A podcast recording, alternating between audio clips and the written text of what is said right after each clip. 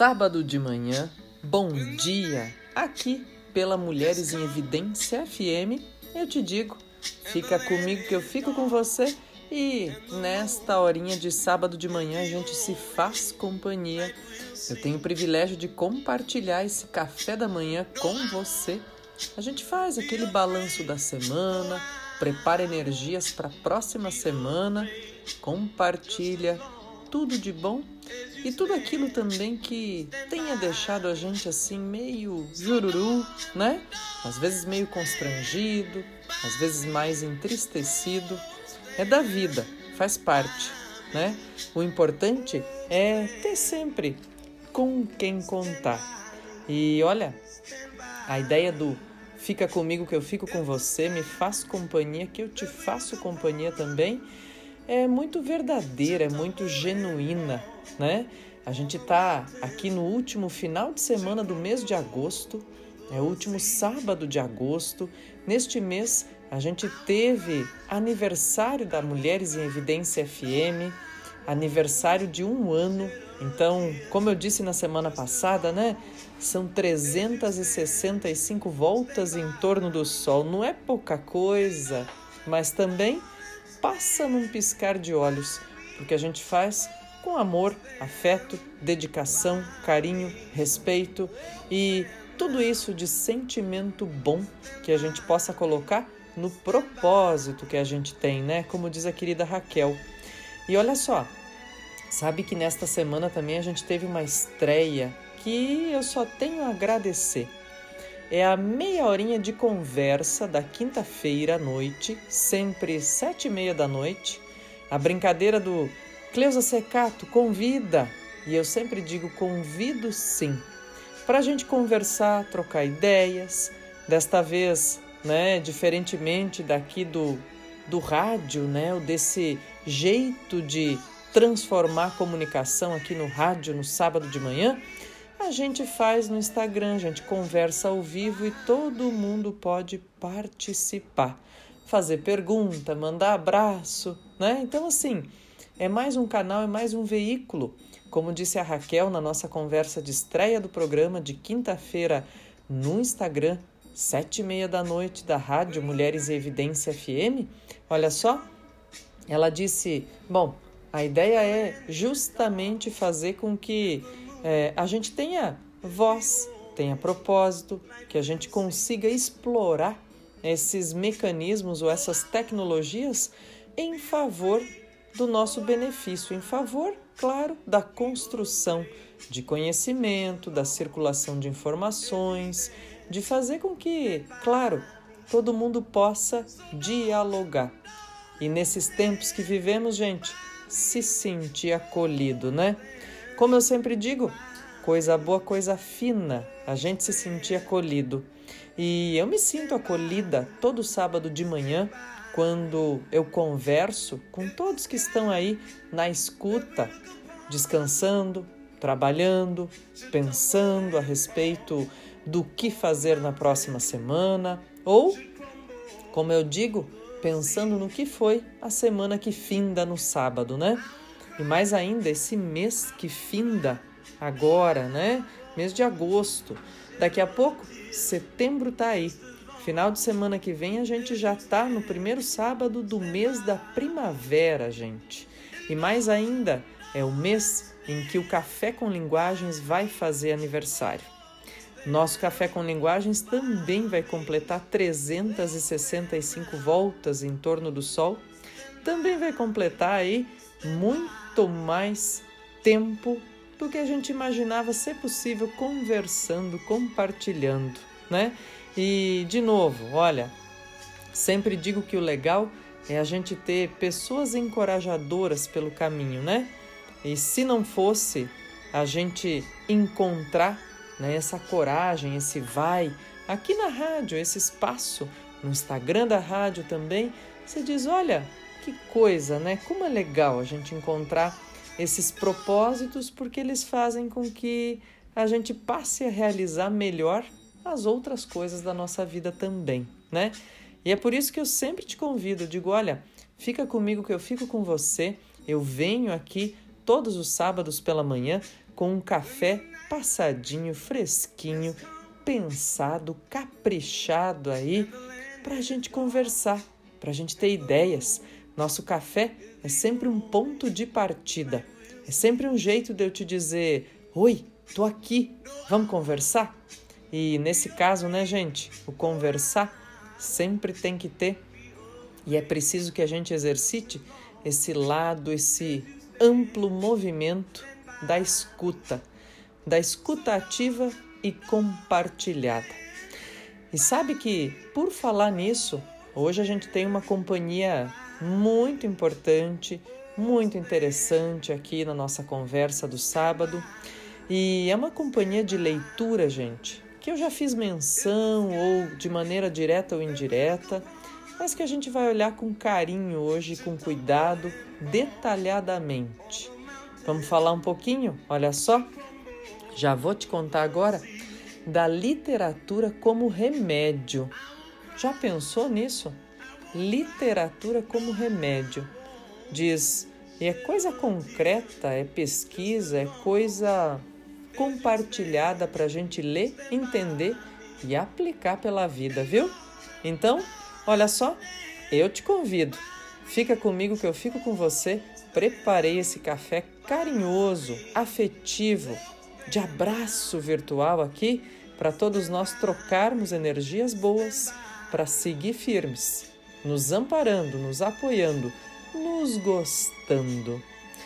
Já já eu volto depois do nosso intervalo musical com a literatura como remédio. Coisa boa, coisa fina. Eu tô de volta aqui na Mulheres em Evidência FM neste sábado de manhã, te fazendo companhia. Feliz da vida de poder ter o privilégio de você também me fazer companhia.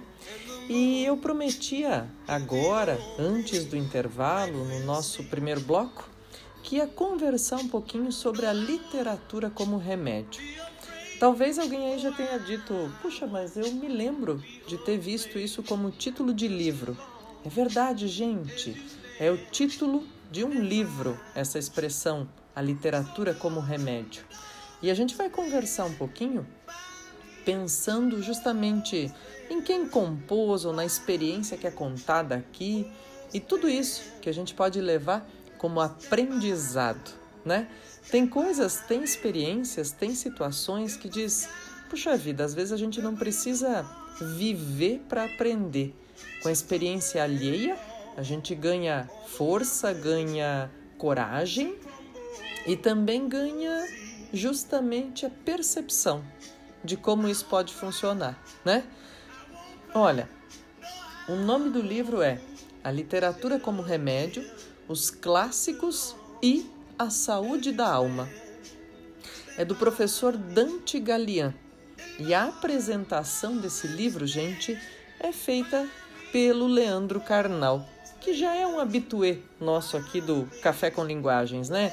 Volta e meia a gente traz ou uma publicação do Carnal aqui para dialogar com a gente, para dar repertório, para dar caldo, né? Para dar passada no nosso café, enfim. E uh, ou, ou uma publicação, ou uma análise, alguma coisa que ele traga para a gente, né? uma atualização de discussão. E nesse caso, gente, ele faz a apresentação do livro e eu já havia lido essa apresentação ou uh, né, esse texto da apresentação em outro momento, numa coluna de, de jornal, em que o Karnal contava sobre essa experiência do amigo dele, do Dante Galian. E olha, gente, acho que é uma experiência que a gente pode recompor ou pensar em atualizar para outros âmbitos da vida, sabe? E aí eu convido você, claro, para olhar junto comigo aquele trechinho que sempre aparece, né? Fica comigo que eu fico com você. A gente sempre olha a contracapa. Vamos ver juntos o que, que a gente tem aqui na contracapa? Olha só. Diz assim: não há dúvida de que a leitura dos grandes clássicos da literatura universal seja um meio privilegiado para o nosso desenvolvimento intelectual e cultural.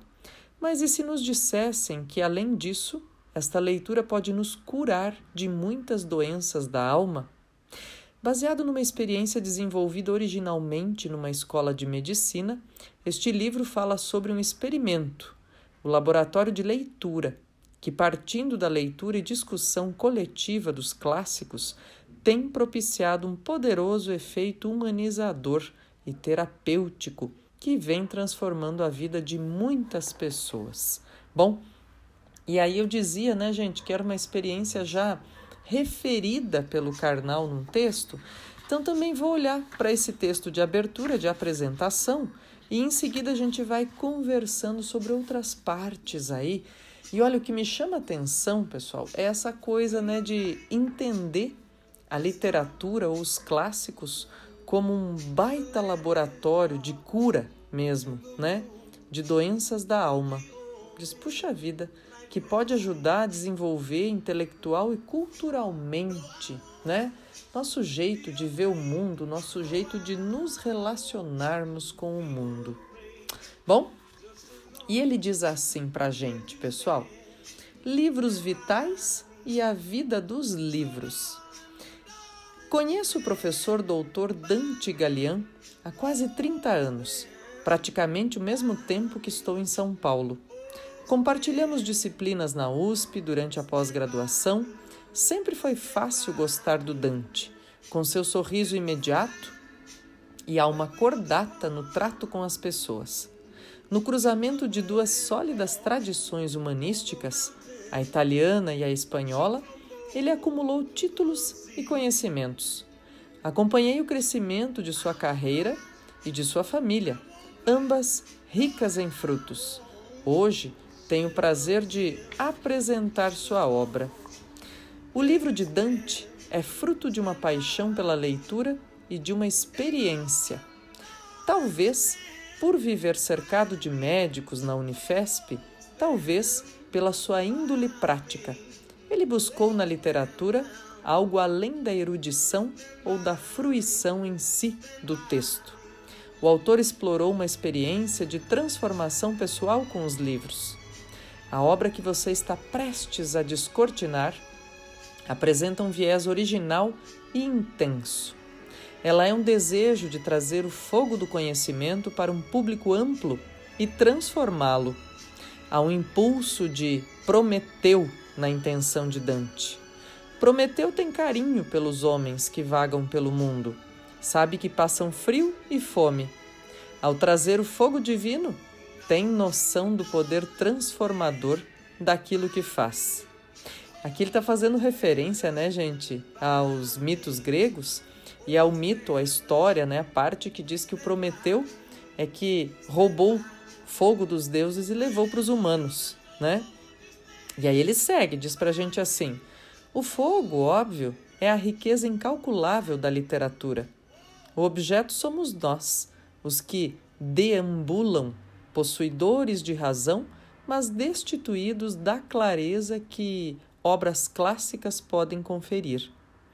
O autor desejou, pessoalmente, que houvesse um incêndio pessoal e social que as obras pudessem ser usadas com a sabedoria socrática do conhecimento de si e da transformação do todo. Dante quer trazer esta luz. Literatura é remédio e é resistência.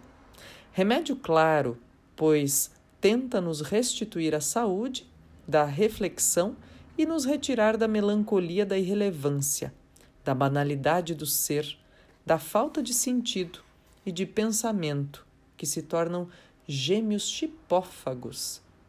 Opa, chifópagos. do cotidiano líquido contemporâneo. E sabe, gente, que mais que ele faz uma referência bacana aqui, né? Que volta e meia a gente conversa um tanto. A ideia desse mundo líquido, dessas relações líquidas, né? Tão apregoada pelo, pelo Bauman, pelo Zygmunt Bauman. A gente fala bastante aqui disso, né? Porque sim, a teoria do Bauman é super forte, gente, firme para recobrir uma série de comportamentos da contemporaneidade, né? Desde a virada do século XX e agora com muita intensidade e potência no século XXI, para falar desse cotidiano líquido, volátil, volúvel, em constante transformação. E ele diz assim: segue lá. Literatura de alto padrão e bem lida é um combate à infecção grave do nosso mundo doente e violento. Literatura é uma resistência. Cada leitor ergue sua La Rochelle contra o arbítrio do senso comum. Na era das platitudes absolutas, Dante lembra que ler é um ato revolucionário. Nazistas queimaram livros com a consciência do poder de um bom texto contra a barbárie que propunham. Dante quer que o livro seja preservado e queima a consciência dos leitores com o fogo libertador da consciência. Livros, quando não queimados por ditadores, incendeiam leitores. A proposta não é um chá aristocrático com leitores. A ideia dos experimentos da mente inquieta de Dante é que a leitura revele seu poder, libertador e perturbador, de outras possibilidades e de ruptura da mesmice a ideia é o horizonte, a contestação por contemplar além. O Labilei, o laboratório de leitura, é um ato de coragem, de adensamento. Num volume de Homero ou de Shakespeare estão os personagens, o vocabulário, o enredo, as situações que confrontam cada leitor como parte integrante da aventura e que ajudam o processo de consciência que só pode ocorrer quando um leitor generoso e atento encontra um autor talentoso e denso. Então, eu leio e sou lido, percorro e sou percorrido, descubro e sou descoberto. Então ocorre o processo de questionamento, que pode trazer tanta coisa nova ao revelar camadas antigas de mim tudo se rearranja. O custo disso? Ter a coragem e o método de enfrentar um volume paciente e silencioso na estante. Ele só poderá falar de de tudo se aberto o livro físico ou acessado virtual. Independentemente do suporte, o texto falará. Resumi algo similar ao que Dante trata na obra. Li muitos livros, porém, apenas duas dúzias deles trouxeram uma luz no final que, apontando o barco da consciência à página derradeira, percebia-me atônito, feliz, impactado e algumas vezes mudo entre lágrimas. As ideias haviam mudado de lugar. Fechado o livro, eu era outro. Tinha sentimentos variados como raiva, amor, emoção. Uma parte minha se rebelava porque o escritor genial me arrancara de um nicho e me jogara no vazio, ironizando minha percepção rasa da existência. Outra parte pensava que a vida valia a pena por ter chegado consciente ao momento daquele livro nas minhas mãos. Com o tempo e com sorte, você chegará à conclusão de outro grande amante de livros o Duque Próspero da Tempestade de Shakespeare. Somos feitos da mesma matéria dos sonhos. Aprendi a sonhar com livros. Que eu continue sonhando depois de tantas décadas é parte do milagre que Dante Galian descreve de forma bela e linear na obra que você inicia.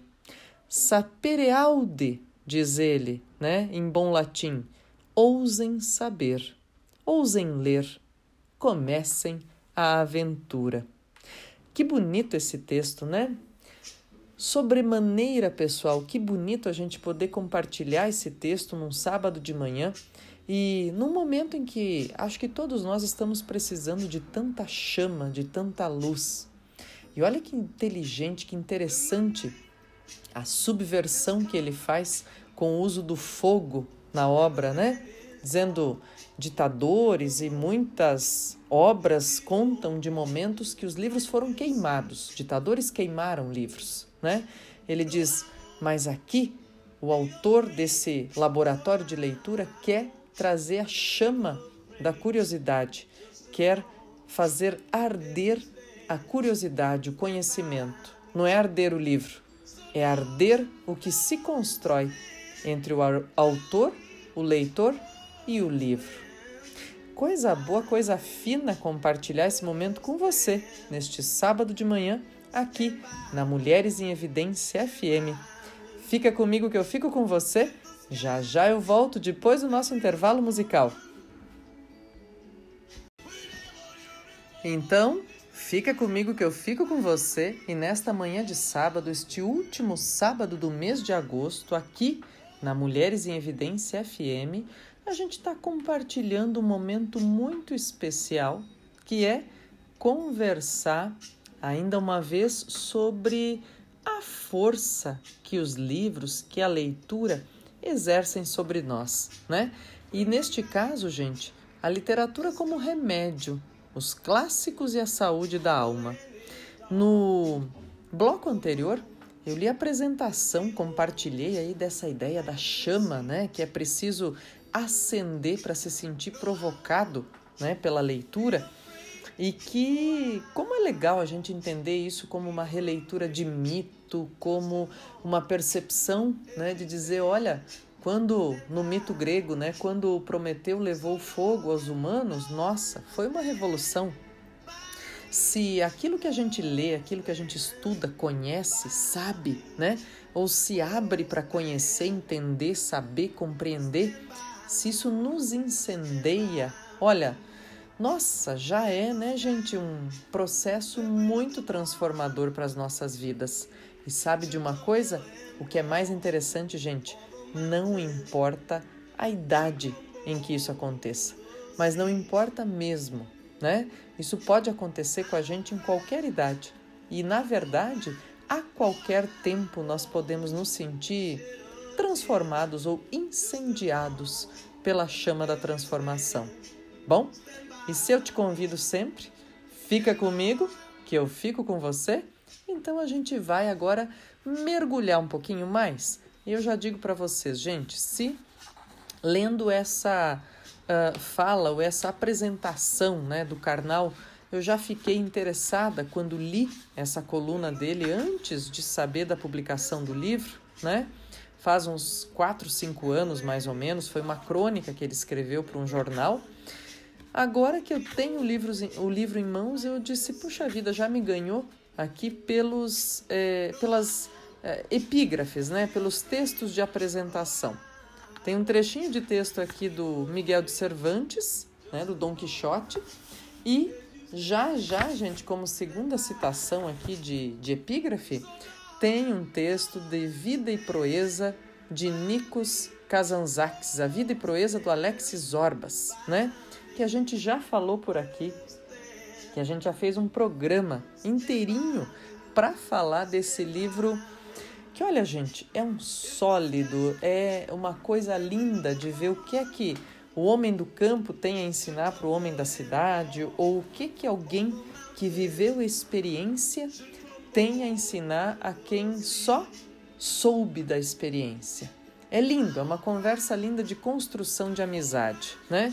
E eu sempre faço questão de citar esse livro por aqui para dizer, olha só, tá querendo ver alguma coisa ou ler alguma coisa assim simpática, a ideia de por que mesmo que a gente existe, né? Por que mesmo que a gente está por aqui?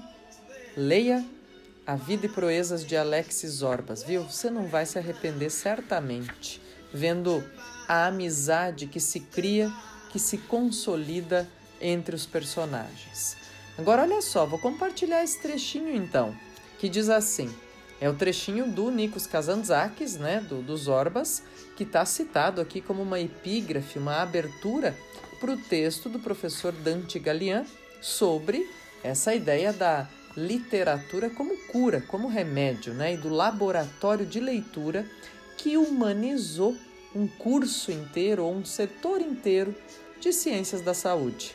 Olha lá, diz assim: avançávamos silenciosos arrebatados, como num sonho, e numa curva do caminho florido surgiram duas moças que passeavam, lendo. Não me lembro se eram bonitas ou feias. Lembro-me apenas de que uma era loura e a outra morena, e as duas usavam blusas primaveris. E com a ousadia que temos nos sonhos, nós nos aproximamos e você disse a elas, rindo: O que quer que estejam lendo, falaremos sobre isso e nos deleitaremos. Elas liam Gorky e nós começamos a falar muito rapidamente, porque tínhamos pressa sobre a vida, sobre a pobreza, sobre a rebeldia da arma, sobre o amor.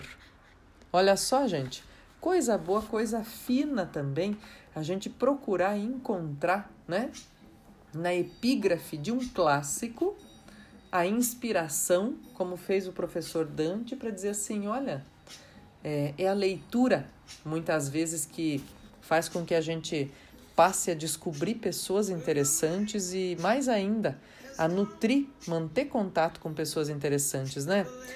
Sabe que na semana passada também eu falava que, claro, né, diz, olha, os nossos cafés todos vão lá para a nossa plataforma, para o Spotify, vão lá para o nosso podcast do Café com Linguagens. E assim, quer ouvir de novo um trechinho, quer ouvir de novo uma reflexão, ou quer chavecar alguém, né? Manda o programa e fala, ó, oh, sabe esse trechinho aqui? Puxa vida, tá falando de tal coisa, né? Tá chamando atenção para essa força que os livros têm como encorajadores, como incendiários. Olha, um bom começo de conversa, gente. Tá meio sem jeito de chegar em alguém? Manda um café com linguagens, vai? Vamos fazer essa arte do cupido, hein? Por que não, né, gente? O bom em qualquer tempo, e ainda mais nos nossos tempos, é a gente ser assim, se fazer bem, fazer bem uns aos outros e tá aí, uns pelos outros, né? Bom, e aí o professor Dante diz assim: olha só, prólogo ao leitor extremamente ocupado. Quer dizer, ele vai escrever para falar justamente com o leitor que somos nós, na maioria das vezes, né? Bem personificados aí, pessoal. Que leitores somos nós nesses casos ou nessas situações? Diz: olha, nós somos leitores que às vezes reclamam ou na maioria das vezes reclamam de não ter tempo de ler, de fato, né? Diz assim, puxa vida, queria ter mais tempo ou precisava conseguir mais espaço na minha agenda para fazer isso, né? E aí ele diz o seguinte: bom, vou mandar logo um prólogo, uma conversa aqui com um leitor extremamente ocupado, mas vou citar o Miguel de Cervantes, que inicia o prólogo do Dom Quixote dizendo desocupado leitor, né? Ele diz, ó, vou dizer desocupado leitor. Agora já 400 anos depois, neste mundo marcado pelo imediatismo e pelo produtivismo, eu fico pensando se ainda seria possível iniciar um livro fazendo um convite ao desocupado leitor do Cervantes. Ele diz: não dá, tenho é que mudar e colocar, né? Justamente essa ideia de dizer: olha, eu estou falando é com um leitor bem e bastante ocupado, né? Diz: hoje estamos todos tão extremamente ocupados e apressados como o narrador que encontra aquelas moças em vestidos primaveris que leem Gorky no trecho de Zorbas, na epígrafe da página anterior. Diz ele: essa pressa tem mais do que nos ocupado, está nos preocupando extremamente e, em última análise, nos desumaniza e nos adoece. E como os que estão doentes precisam de remédio, eu passo rapidamente, porque nos falta tempo, a falar sobre o porquê de ler esse livro. Este livro fala sobre um remédio, um tipo muito especial de remédio, e também sobre a sua aplicação em um tipo muito especial de experimento. O remédio é, como veremos, muito, muito antigo. Foi descoberto ou inventado ainda na aurora da humanidade e ficando às vezes meio esquecido, precisa ser constantemente resgatado, para que essa mesma humanidade não adoeça mortalmente. Quem nunca experimentou algum dia os seus efeitos benfazejos Eu mesmo me lembro o quanto desejava e esperava ansiosamente quando minha mãe, às vezes meu pai, ou mesmo meu avô, vinham administrá-lo à noite antes de dormir. Sim, não cabe mais fazer mistério. Esse remédio são as histórias, as narrativas, que algumas vezes brotam da imaginação fértil, outras das coisas efetivamente ocorridas e reinventadas, e na maioria dos livros clássicos de contos infantis. Chamo de remédio porque, desde a mais tenra infância, estas histórias eram o que enchiam a alma, quebravam a rotina dos dias cinzentos, abriam as portas para outras dimensões e patamares da realidade. Divertiam, encantavam, ensinavam, e mesmo quando eram amargas e tristes, porque o remédio às vezes é amargo mesmo, né? Faziam bem. Com o passar do tempo, entretanto, e as demandas da vida, escola, trabalho, vamos nos afastando deste maravilhoso remédio, fortificante da alma.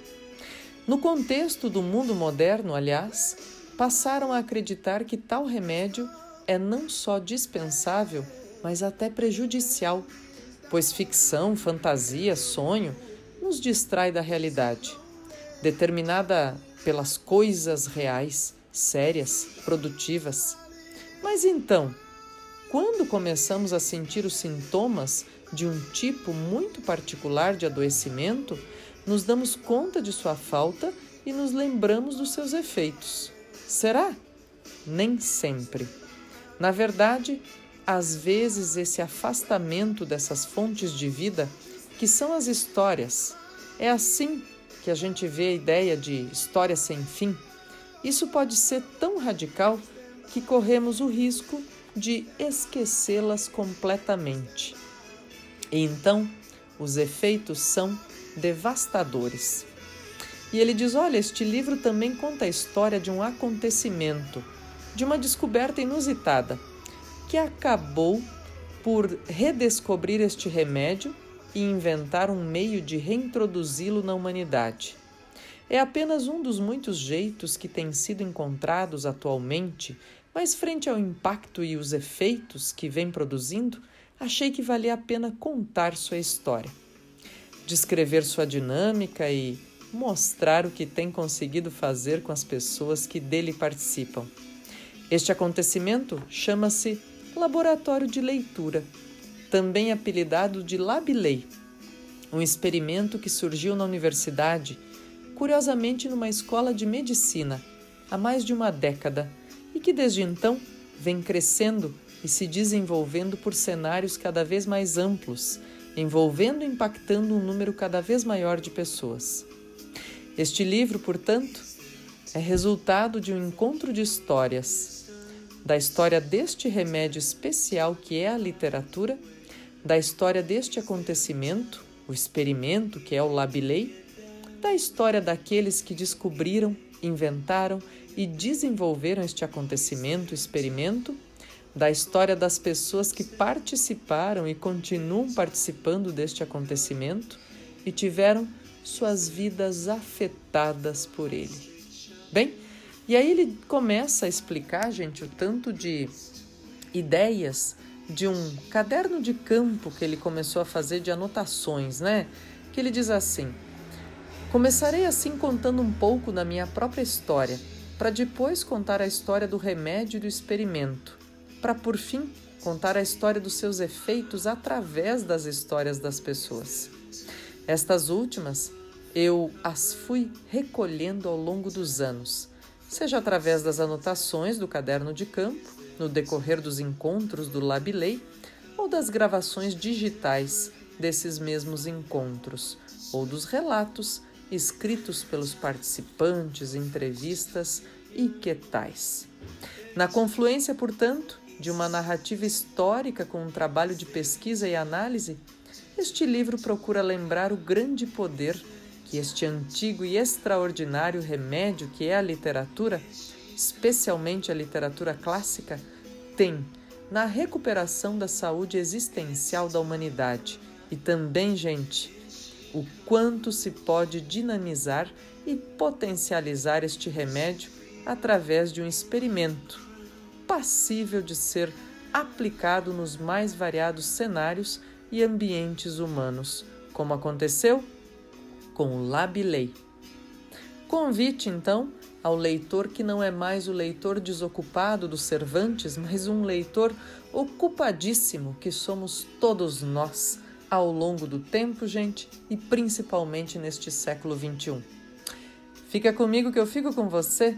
Já já eu volto porque é um encantamento poder compartilhar desse remédio tão antigo e tão afável que são as histórias. Fica comigo que eu fico com você. E é igualzinho diziam os componentes, os integrantes, a dupla do Tangos e Tragédias, né? O Nico Nikolaevski e o Ike Gomes, dizendo que o bis é a melhor parte, gente. Portanto, eles começavam, cantavam duas, três músicas e diziam: agora o resto do show é só bis, né? Que é a melhor parte. então, olha só, nesse nosso bis, nesse nosso último bloco do Café com Linguagens de hoje, gente, eu faço questão de ir direto ao capítulo, a parte deste livro que se chama Literatura como Remédio, que tem o mesmo nome.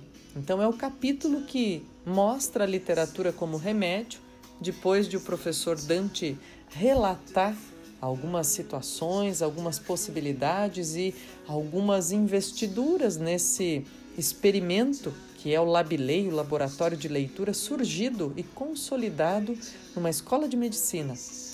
E ele diz assim: as narrativas, a literatura e seu papel na história das civilizações.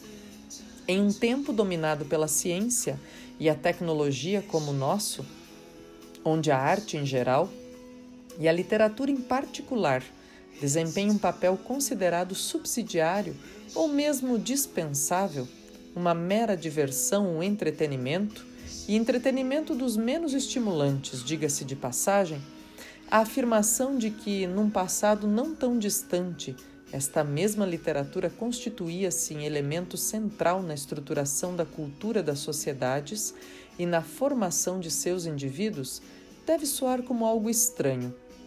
Curiosamente, entretanto, aquilo que hoje é visto como algo de importância relativa e complementar, uma espécie de verniz cultural ou erudição, foi em todas as culturas humanas, das mais primitivas às mais sofisticadas, o elemento estruturador por excelência. Claro que, em nome da precisão científica, ao retrocedermos muito no tempo e ao ampliarmos ao máximo nosso escopo antropológico, o termo mais acertado seria narrativa e não literatura, já que este último corresponde apenas à forma escrita do primeiro, forma esta que só veio a existir muito recentemente na longuíssima história da narrativa, que, na sua origem, é oral. Assim, segue sendo em muitos lugares e contextos, convivendo ou não com a escrita. E olha só, gente, por que, que ele vai trabalhar com essa ideia dizendo que a narrativa é um jeito universal, né? De dizer, escuta aqui, é o jeito de colocar a vida em movimento e é o jeito de a gente promover, como ele diz, né? Muita cura da alma, muita cura do espírito e muita ideia de entendimento do outro, né? Diz, olha, é, essa corrente cultural que ajudaria a plasmar o mundo ocidental, a do judaísmo-cristianismo, apesar de trazer elementos diferentes do ponto de vista dos princípios éticos e valores morais, apresenta uma dinâmica pedagógica muito interessante. É fundamentada também na formação pelo exemplo, transmitido através dos textos sagrados.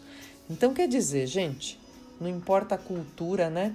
Pelo que a gente tem de composição aí de consolidação, diz: olha, essas ideias vêm de longe e vêm através dos textos, sejam eles escritos ou transpassados aí pelos tempos, pelas narrativas orais. Diz: puxa vida, essa sequência aí, ou esse caminho né, de geração em geração, Mas é coisa boa, coisa fina a gente perceber então como visitar e revisitar os clássicos pode nos ajudar a entender melhor o presente e nos preparar melhor ainda para o futuro, gente. Acho que isso tem muito daquela força que uma afirmação dizendo que é preciso aprender com a história para não repetir os mesmos erros tem muito a ver, né, com o que a gente pode interpretar daí. E olha, gente, o livro tem muita referência a clássicos mesmo, de uma maneira didatizada, né, cuidada e bem elaborada, assim como fez o Karnal na apresentação falando do Prometeu que roubou o fogo e levou para os humanos para promover uma revolução, olha, ele trabalha aí com muita revisitação, né? De Homero, Shakespeare, é, Cervantes, veja só, Nikos Kazantzakis, gente. Alguém que cita Nikos Kazantzakis já me ganhou.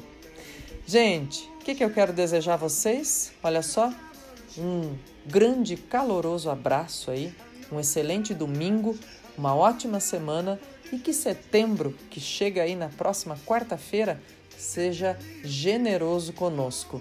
Fica meu convite, hein? Quinta-feira à noite, 19h30, no Instagram da rádio. De novo a gente tem uma conversa. Cleusa Secato convida?